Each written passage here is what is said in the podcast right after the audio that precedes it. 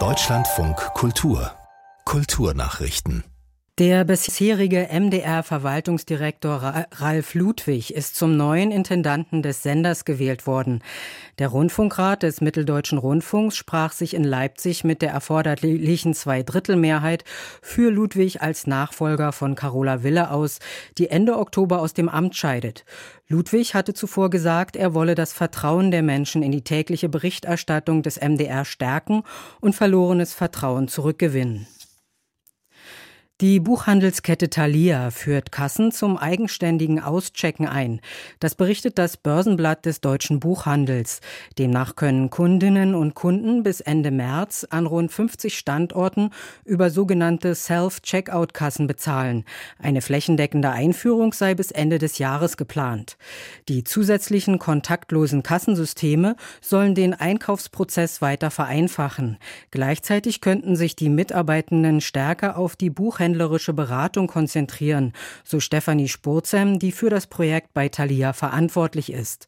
Erste Erfahrungen mit den neuen Kassen wurden in einer dreiwöchigen Pilotphase in den Thalia Buchhandlungen Gießen, Oberhausen und Haus des Buches in Dresden im Februar gesammelt. Der Streit zwischen der BBC und dem Fußballmoderator Gary Lineker ist beendet. Wie der öffentlich-rechtliche Sender mitteilte, werde Lineker auf den Bildschirm zurückkehren. BBC-Generaldirektor Davy kündigte eine unabhängige Untersuchung der Social-Media-Vorschriften an. Lineker hatte in der vergangenen Woche die Flüchtlingspolitik der konservativen britischen Regierung scharf kritisiert. Die BBC wertete dies als Verstoß gegen ihre strikten Neutralitätsregeln und suspendierte den Moderator. Daraufhin verweigerten mehrere Moderatoren und Kommentatoren ihrerseits die Arbeit. Kritiker warfen der BBC vor, sich dem Druck der Regierung zu beugen. Der japanische Literaturnobelpreisträger Kensaburo Oe ist im Alter von 88 Jahren gestorben. Das teilte sein Verlag Kodansha mit.